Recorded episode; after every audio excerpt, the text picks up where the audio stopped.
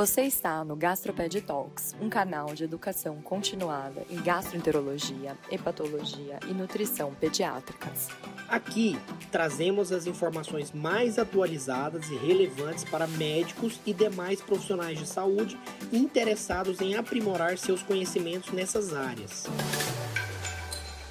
Nossos episódios são realizados por especialistas que compartilham trabalhos e diretrizes recentemente publicados, além de dividir sua expertise para ajudar a melhorar a qualidade do atendimento aos pacientes.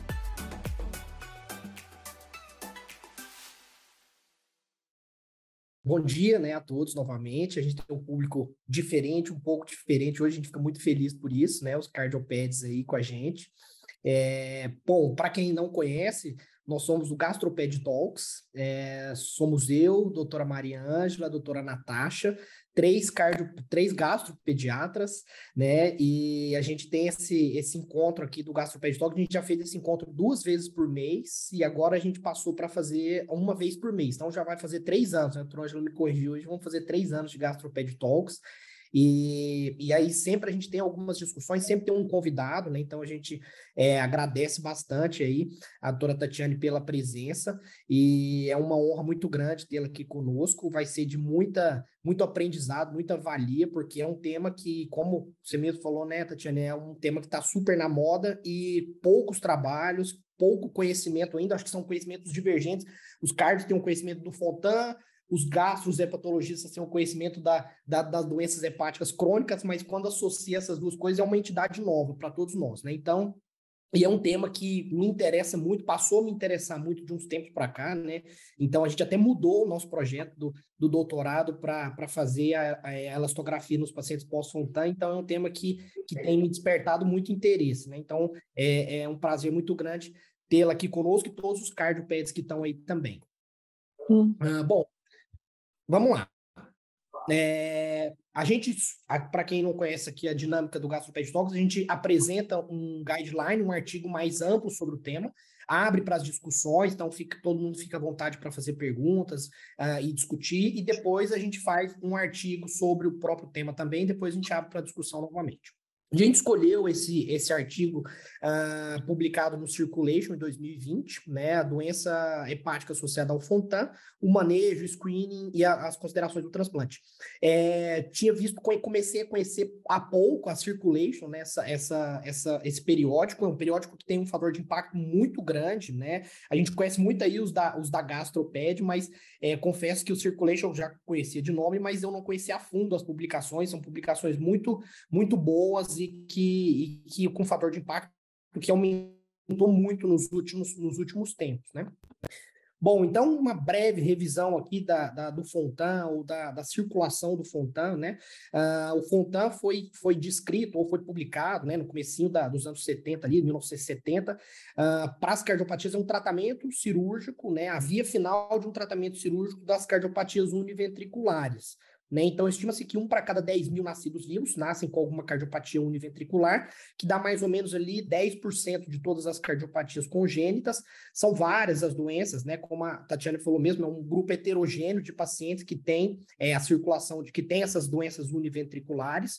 Uh, os passos da cirurgia, né, do procedimento cirúrgico, foram se aprimorando ao longo dos anos. Né? Então, eles começam fazendo a cirurgia em dois tempos, em três tempos, né? Isso é os cardiopediatras aí vão, vão conhecer bastante, então só para os hepatologistas relembrarem, né, feito a cirurgia de Norwood e cirurgia de Glenn, podem ser feitas separadas, não existe uma idade padronizada para esses procedimentos cirúrgicos, nem para o Glenn e nem para o Fontan, mas estima-se que por volta do primeiro ano de vida é feito o primeiro procedimento e depois dos dois aos quatro, cinco anos é feito o procedimento de Fontan. Né? Então, a, a cirurgia de Glenn é uma conexão cavo pulmonar superior, enquanto a cirurgia de Fontan é uma conexão cavo pulmonar total.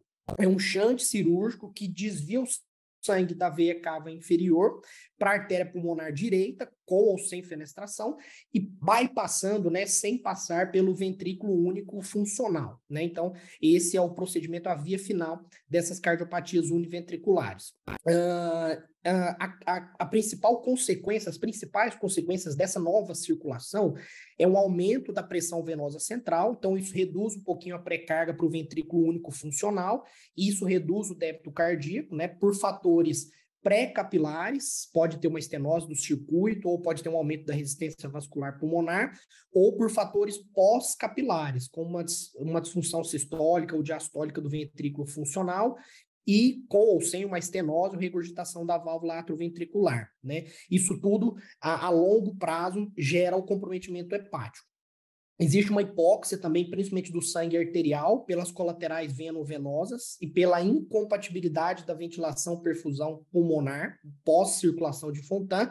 Isso culmina numa congestão venosa hepática por esse fluxo alto da, de, de pressão na veia cava inferior, que é não pulsátil. Então, por consequência, isso acaba fazendo uma congestão uh, hepática a longo prazo. E o que a gente vê na histologia, a gente vai discutir um pouquinho das indicações ou do momento ideal de fazer a biópsia hepática, uh, e histologicamente a gente vê uma congestão principalmente centro-lobular e sinusoidal, com uma necrose na zona 3, centro-lobular, ou com uma fibrose sinusoidal e, e uma fibrose portal, periportal, que a longo prazo vai desenvolvendo uma fibrose avançada e uma cirrose hepática, né? Que antigamente se falava como uma cirrose cardíaca, né? Por congestão. Uh, e isso tudo culmina na doença hepática associada ao Fontan. Uh, a FALD é uma das doenças do espectro das hepatopatias congestivas. Existem outras hepatopatias congestivas que uh, têm uma arranjo histológico, principalmente, muito parecido, mas a FALD ela tem algumas características próprias, né, que diferem um pouquinho das outras hepatopatias congestivas, principalmente pela a elevação crônica da pressão venosa central e da congestão venosa passiva. Isso tudo gera um baixo fluxo na veia porta, um baixo fluxo hepático no sinusoidal, que a longo prazo, isso 10, 20, 30 anos pós-Fontan, isso culmina em uma fibrose avançada e uma cirrose hepática. Estima-se que agora, né, recentemente, uma, esses pacientes têm uma idade média de 20 e poucos anos, né, o que não era verdade quando o Fontan, antes do Fontan descobrir, né, ou, ou, ou descrever na década de 70 essa, essa, esse procedimento cirúrgico, os pacientes não viviam até essa idade, né, então hoje a, a doença hepática apareceu principalmente pelo aumento da sobrevida dessas crianças, né, que não tinham tratamento uh, curativo ou mesmo paliativo para essas, essas cardiopatias univentriculares. E dez anos depois do Fontan descrever a cirurgia, então comecinho da década de 80, que os hepatologistas descreveram essa entidade, né, doença hepática relacionada ao Fontan. Então, é uma cirurgia nova, e é uma doença nova também para nós, né? Tem 30, 40 anos, né? Então, a gente ainda não sabe muito bem quais as consequências a longo prazo desse acometimento. Então, hoje estima-se que 70 mil pacientes uh, existem no mundo pós-Fontan, né? Com cirurgia pós-Fontan. Uh, estima-se que nos próximos 10 anos esse número vai duplicar. Né? Então, o conhecimento dos, dos cirurgiões aí está cada vez maior e a sobrevida, consequentemente, também está cada vez melhor. Aqui um dado interessante, para a gente, os hepatologistas terem uma ideia, a atresia biliar tem mais ou menos, nos Estados Unidos, 500 a 600 cirurgias ano por atresia de vias biliares. Mais de 900 cirurgias por ano de pacientes pós-Fontana. Então, a gente conhece muito sobre a atresia biliar, então a gente tem que conhecer também sobre a FAUD, né? E um terço desses pacientes, não sei se apenas um terço, ou depende da referência, vivem em condições ótimas pós-cirurgia, função cardíaca preservada, sem comprometimento hepático crônico. Então, a dois terços não têm essa condição. Uh, a FAUD geralmente acomete uh, adolescentes ou adultos jovens, no mínimo. Então, pelo menos 10 a 15 anos pós-Fontan, para que comece a ter os chantes intrapulmonares refratários ou que se tenha falha na cirurgia de Fontan e o acometimento hepático começa a ser mais progressivo. Como a gente estava conversando, existem poucas associações uh, verdadeiramente positivas entre a hemodinâmica da cardiologia com o acometimento hepático. Né? Então, aqui eu trouxe três uh, achados, estudos interessantes, né, que conseguem é, tentar associar essas duas coisas, né? É, esse primeiro aqui foi um grupo norte-americano que, que fez a biópsia hepática 10 a 15 anos pós-Fontan, mesmo nos pacientes que não tinham estigma nenhum de hepatopatia crônica. E eles viram que todos eles tinham algum grau de fibrose hepática, mas que essa fibrose hepática era independente da hemodinâmica. Então, tinham pacientes que tinham um grau de fibrose avançada com uma hemodinâmica boa e vice-versa.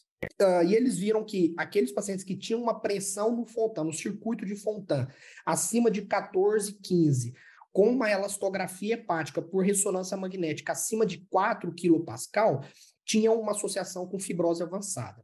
E um estudo aqui nos adultos, então a maioria, uma das dificuldades que a gente tem na hepatologia pediátrica aí é que muitos, muito conhecimento advém do conhecimento dos adultos, né? Então eu trouxe essa, essa publicação aqui mostrando que nos adultos que fizeram uma medida da pressão venosa central, né, por cateterização, tiveram uh, o, aqueles que tiveram documentado um aumento crônico da pressão venosa central também tinham o um aumento dos scores hepáticos, do MELD, do Child Pug. Então, isso mostrando que pode existir uma associação entre essas duas, essas duas variáveis, né? E a melhor forma de avaliar uh, a cardiopatia e avaliar a hepatopatia seria através de um cateterismo. Não faz a cateterização cardíaca, no mesmo momento já faz uma biópsia transjugular, que o risco de complicação é menor, e isso seria plausível de fazer com pelo menos 10 a 15 anos pós-cirurgia.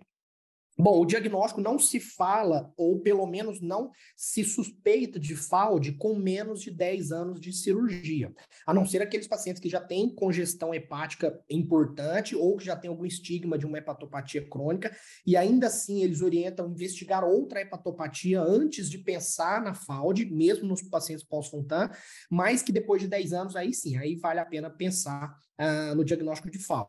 Clinicamente, uh, é frustrante do ponto de vista hepático, não tem nenhum estigma de hepatopatia crônica, não tem varizes esofágicas, são portal, a não ser que esses pacientes tenham uma fase de congestão, com hepatomegalia, ascite, dor abdominal, aí a gente consegue, a clínica nos ajuda um pouco. Exames bioquímicos, a mesma coisa, eles não nos ajudam muito pode ter um aumento transitório ou persistente das, das enzimas ou das canaliculares, mas isso é pouco sensível e não correlaciona com a gravidade da fibrose. Uh, a gente pode usar o RNI como um bom parâmetro aqui para associar com o metavir F3, F4, mas a gente sabe que o RNI é um parâmetro uh, enviesado aqui, porque os pacientes muitas vezes estão anticoagulados, né? Então a gente usa o MELD, que é um MELD que não usa o RNI para fazer análise, né? Para a gente tirar esse viés, né? Se o paciente está congesto, e aí principalmente naqueles pós-operatórios imediatos, a gente tem aumento de bilirrubina, gama-GT e uma queda na albumina, mas isso é transitório. E na evolução, parece que o primeiro exame que se altera na suspeita de FAUD é a gama-GT, mas isso também é pouco sensível. Uh, e aqui eu, eu, eu, eu, tiro uma licença poética para falar um pouquinho da elastografia hepática, né? Uh, já existem várias publicações associando a elastografia hepática com uh, o pós-operatório de Fontan, né? E a gente fica muito feliz por isso, porque a elastografia hepática também é um método recente, né? De 30, 40 anos para cá. O conhecimento ainda está evoluindo na elastografia hepática como um todo, não só nas, nas no pós-operatório de Fontan, mas já existem vários grupos aí utilizando usando a elastografia hepática é, como um marcador não uh, invasivo para avaliar a fibrose hepática, não só nas hepatopatias cardíacas, mas nas, nas outras hepatopatias crônicas, né? Existem vários métodos, para quem não conhece ou tem pouco contato com a elastografia hepática, existem vários métodos para se fazer a elastografia hepática, por tomografia, por ressonância, por ultrassom e uma elastografia hepática transitória, que é o Fibroscan, né, o nome comercial. Então, depende da disponibilidade de cada serviço, ter o aparelho ou não, ter o know-how de fazer o exame ou não, a ressonância magnética encarece muito, a elastografia por ressonância encarece muito o método, né? Então já é um método caro. Uh, a elastografia hepática transitória também é um aparelho muito caro. O que se vê na prática uh, é a elastografia por ultrassom, né? Que é um, um aparelho ultrassonográfico comum com um software específico para fazer a elastografia. Nos pacientes pós-Fontan, a gente tem alguma limitação técnica, porque muitos pacientes estão congestos durante a avaliação. Então, às vezes, eles estão acíticos na, nessa avaliação. Então, a acite é um dos fatores que atrapalha a realização da elastografia hepática.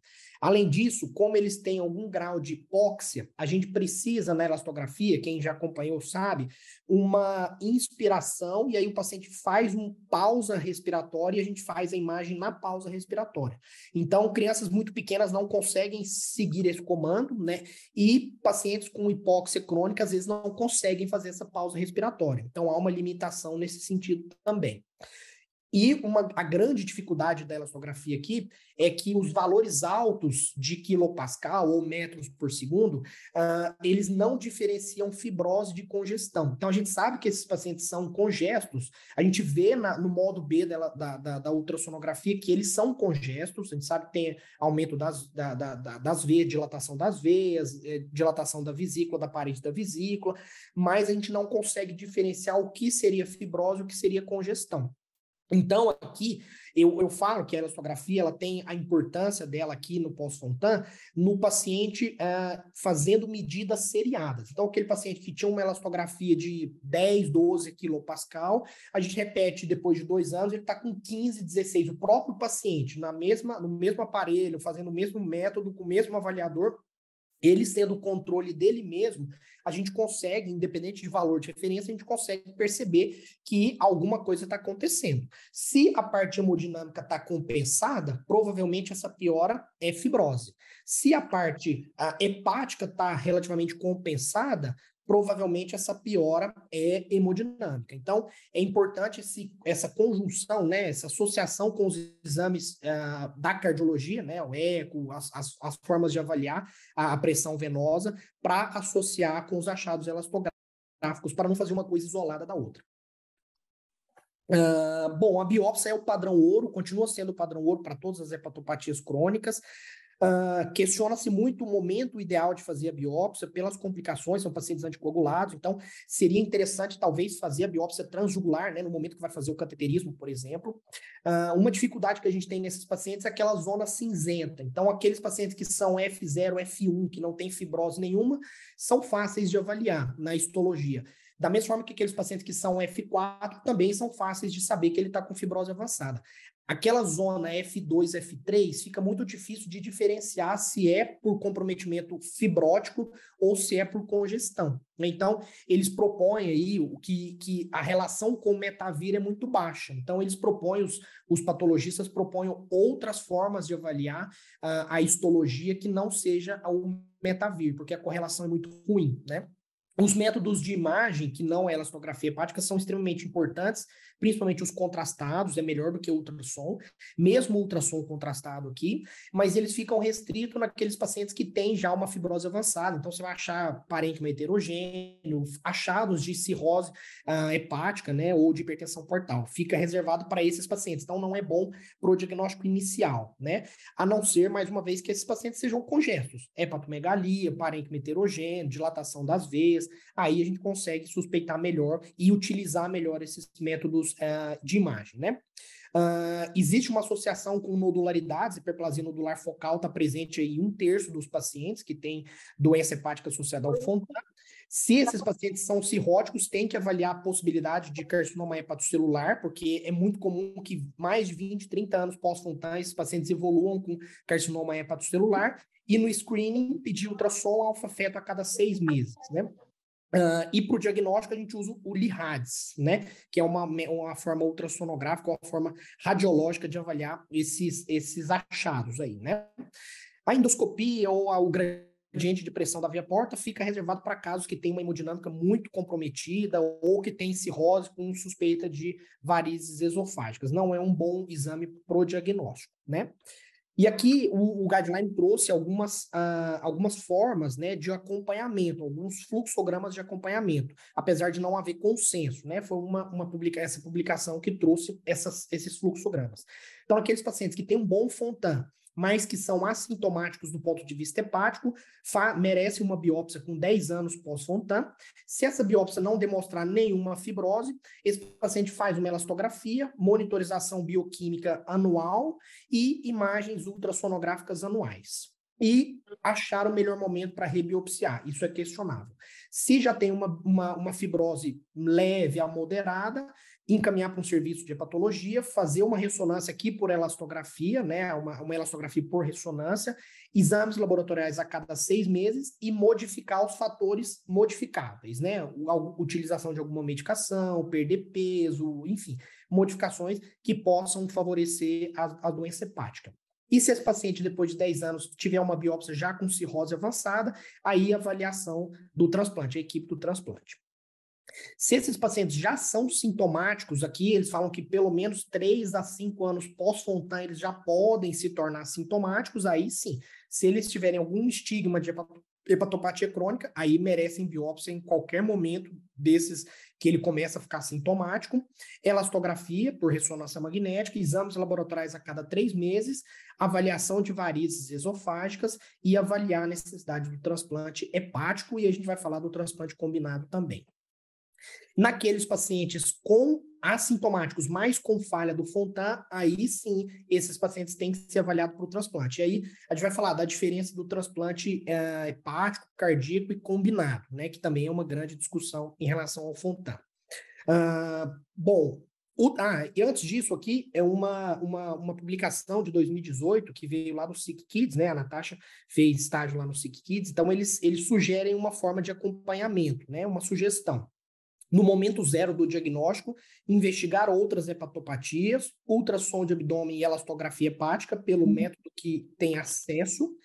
Depois de 10 anos de Fontan, exames bioquímicos anuais ou bianuais, ultrassom de abdômen, elastografia ou ressonância a cada 5 anos, e aqueles pacientes que têm mais de 10 a 15 anos de Fontan, uma biópsia hepática, exames bioquímicos aqui com alfa-fetoproteína a cada 6 a 12 meses, uma elastografia hepática ou ressonância anual. É uma proposta de acompanhamento aqui do Sick Kids. Bom, em relação ao transplante, aqui eu coloquei o transplante hepático, mas na verdade é o transplante cardíaco e hepático. Uh, não se tem muitos dados de como é a evolução desses pacientes pós-transplante. Uh, o transplante hepático isolado não é indicativo, não é indicado, né? Não tem, tem poucos trabalhos que indicam o transplante hepático isolado sem o transplante cardíaco. O transplante cardíaco isolado uh, tem impacto muito incerto no fígado, então tem aqueles pacientes que transplantam o coração e pioram a doença hepática, aqueles que melhoram muito a doença hepática, então a gente não sabe muito bem qual é a, a, o comprometimento do fígado a, após o, o transplante cardíaco. Deve ser feito em pacientes mais jovens, ou seja, aqueles que não têm um comprometimento hepático ainda bem acentuado, e não se sabe também se aumenta ou diminui o risco de, de, de carcinoma hepatocelular. Os estudos aqui são bem divergentes. Alguns falam que melhora muito a hepatopatia e diminui praticamente zera o risco de carcinoma hepatocelular e outros que mostram completamente o oposto, que piora bastante a circulação hepática, piora a doença hepática, aumenta o risco de carcinoma hepatocelular, progride a fibrose, faz uma cirrose precoce. Então, é, é muito incerto aqui é, o transplante cardíaco isolado com ou sem FAUD, né? E o transplante combinado tem bons resultados. Aqui eu trouxe os, os centros né, que, que estão fazendo ou que já fizeram, reportaram algum, algum, algum trial aí de transplante combinado, né, hepático e cardíaco. Tem bons resultados não só anatômicos e funcionais, mas parece que o transplante combinado tem efeito imunológico também, diminui a sensibilidade ou diminui o risco de rejeição a, a, esses, a esses dois órgãos, aqui falando principalmente do hepático, né? O problema é achar o melhor momento para fazer isso, né? Precisa ter uma combinação de fatores muito uh, uh, boa para que se tenha um bom, uma boa resposta para esse transplante combinado. E além disso, know-how, né? Então tem que ter um know-how cirúrgico muito grande, tem que ter um acompanhamento a longo prazo muito bom, tanto que são poucos centros que fazem o transplante combinado. Ainda está tá longe de ser uma realidade aqui, principalmente para nós aqui no Brasil, né? E, bom, e por fim, existem algumas dúvidas, né? Uh, do diagnóstico, principalmente. Qual é a correlação, como que a gente consegue fazer a correlação entre a clínica, os exames é, bioquímicos e os, os, exames radiológicos, como que a gente relaciona isso do fígado em relação à hemodinâmica, qual é a correlação direta disso. Qual é o melhor momento para fazer a biópsia, se tem que ser feito pro diagnóstico, se tem que ser feito seriado, se vai ser feito transjugular ou, ou abdominal, por exemplo, né? ou, ou, ou, ou transcutânea. Então, é, são dúvidas que a gente tem na, na hepatologia como que a gente vai monitorizar a progressão da doença, se vai ser com exames bioquímicos, radiológicos, biópsia na, na, seriadas na evolução, se a gente vai indicar biópsia na pior hemodinâmica ou não, ou se a gente indica antes de ter a pior hemodinâmica para não ter complicação da biópsia. Uh, qual seria a proporção dos pacientes pós-fontan que vão desenvolver FAUD? A gente sabe que todos eles têm um grau de fibrose mas qual deles que vai desenvolver FAUD e qual é o fator de risco que faz com que eles desenvolvem FAUD ou desenvolvem cirrose precoce, né? Quais são os candidatos ao transplante hepático, ao transplante cardíaco e ao transplante combinado, né? E qual é o risco de desenvolver carcinoma hepatocelular, que é aqui, talvez a complicação mais, mais trágica, né, desses pacientes cirróticos. Então, são muitas dúvidas que nós hepatologistas temos, eu sei que os cardiologistas também devem ter, mas, mas é esse é essa ideia que esse que o, essa são essas dúvidas e essas discussões que o artigo trouxe para a gente aqui hoje. Fique por dentro das últimas novidades e descobertas em gastroenterologia, hepatologia e nutrição pediátrica no nosso canal do YouTube e também presente nas principais plataformas de podcast.